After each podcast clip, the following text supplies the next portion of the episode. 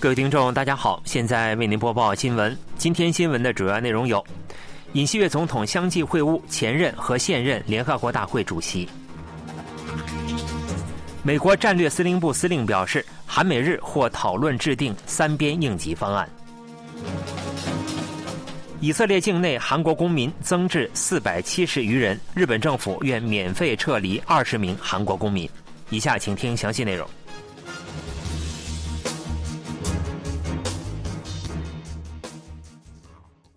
韩国总统室十八日通过报道资料透露，韩国总统尹锡悦会见了联合国大会主席协议会代表团，就主要国际悬案和韩半岛局势等相互交换了意见。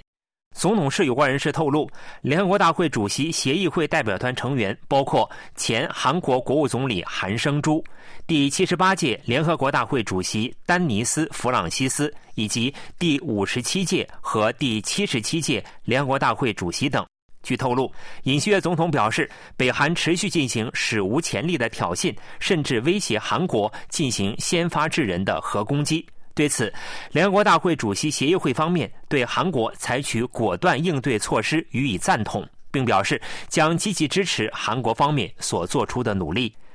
韩国总统室方面表示，尹锡悦还评价了联合国大会主席协议会为增进国际社会的和平、正义和人权而发挥的领导能力，希望今后能联合构建以规范为基础的秩序，并以普遍价值为基础进行合作。对此，联合国大会主席协议会代表一致认为，国家间的合作与联合是必须的，要求韩国今后在各种全球悬案中发挥作用。韩国驻联合国代表部大使黄俊菊当地时间十八日在美国纽约联合国总部召开的第三委员会一般讨论会上表示，最近逃离北韩的居民被强行遣返回国，这是人权相关的重大事件，并对此提出了强烈抗议。黄俊菊大使所涉及的内容是北韩人权团体北韩正义连带日前所透露的滞留在中国辽宁省和吉林省的六百多名逃北居民被强制遣返北韩。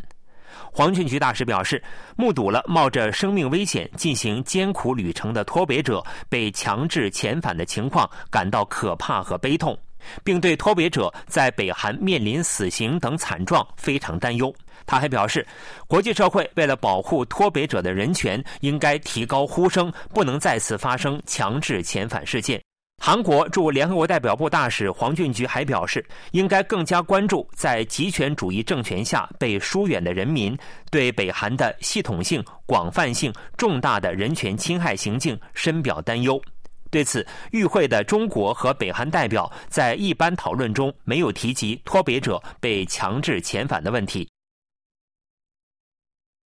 美国战略司令部司令安东尼·科顿十八日表示，为应对北韩威胁，美国有可能与韩国、日本讨论制定三边应急方案。战略司令部负责核武器的运营。日经亚洲当天刊登了对科顿的采访。当被问及韩美日三边应急方案会否有助于应对北韩挑衅，科顿予以了肯定的回答。科顿还表示，考虑到该地区存在的挑战，该方案除了应对紧急事态，还意味着我们作为盟友和伙伴应如何展开合作。日经亚洲指出，这暗示该应急方案不仅针对北韩，还有可能包含针对中国的方案。科顿指出。韩日关系改善后，韩美日潜艇指挥官在今年四月访问关岛美军基地期间，首次共同登上了可搭载战术核弹头的美国缅因号战略核潜艇。这只不过是起步，意味着三边关系正日渐紧密。科顿还强调，尽管继乌克兰之后，中东地区也爆发了战争，但美国仍持续关注北韩和中国。正在北韩进行访问的俄罗斯外交部长谢尔盖·拉夫罗夫，当地时间十九日表示，北韩和俄罗斯的关系从质量上已达到了新的战略性水平。据塔斯社、俄新社报道。拉夫罗夫当天与北韩外务相崔善基举行会谈，并表示，上月十三日，普京总统与金正恩国务委员长在东方航天发射场举行历史性峰会后，我们可以有把握地说，两国关系已达到了新的战略性水平。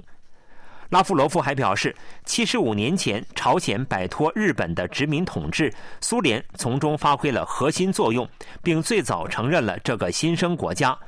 此后，对该国的经济、科学、文化和教育发展提供了援助。报道称，崔善基表示，与拉夫罗夫的会谈是落实两国首脑九月会谈所达成共识的重要契机。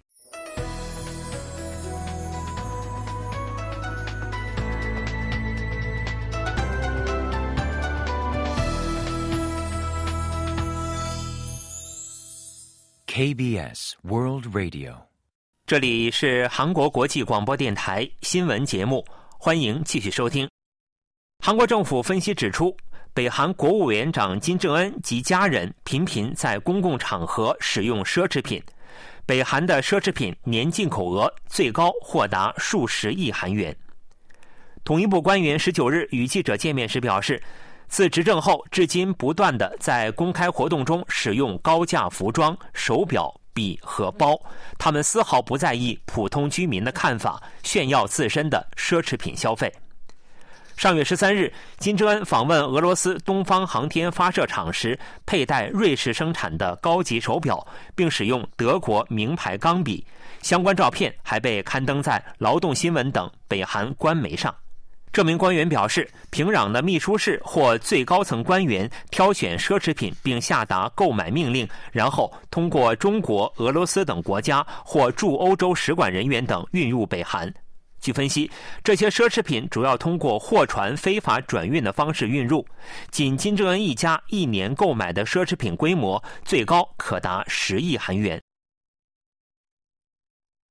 韩美两国对北韩 IT 人力的伪装就业相关活动进行分析，并发布联合预警，建议企业加强警惕。韩国外交部、国家情报院、警察厅和美国国务院联邦调查局在十九日联合发布的预警中，介绍了北韩 IT 人力伪装身份的新手法和防止聘用北韩人力的措施等。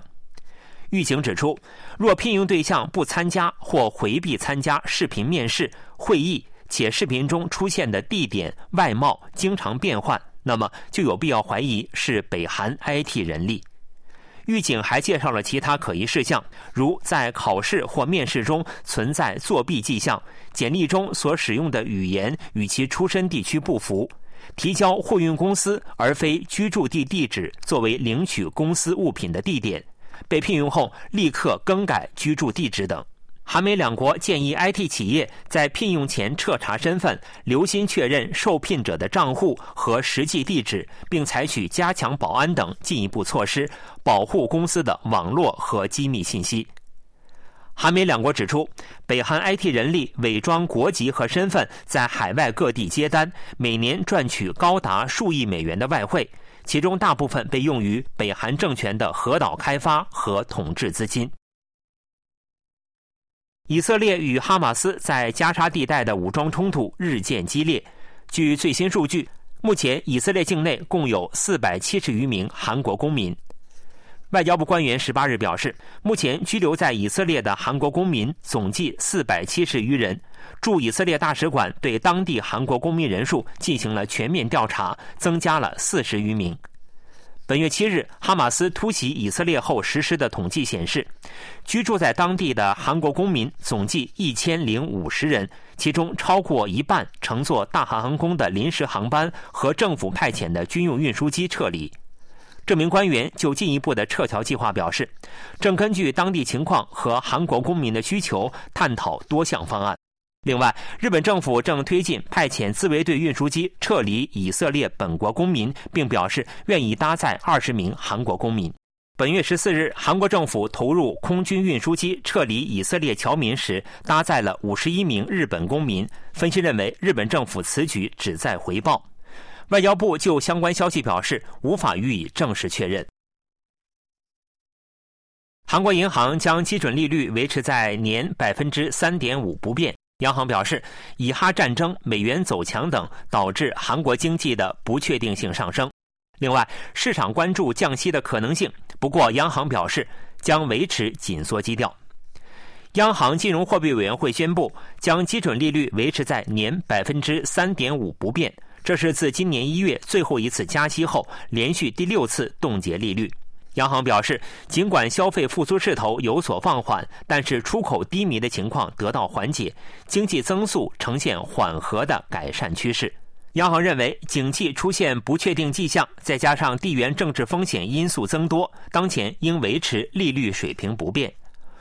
央行还表示，今后将把重点放在物价稳定上，在较长一段时间内维持紧缩基调。分析认为，该发言旨在打消市场对降息的期待。另外，市场关注央行降息的时间点，不过央行表示有必要进一步加息，将视内外部条件的变化作出判断。新闻播送完了，是由于海峰为您播报的，感谢各位收听。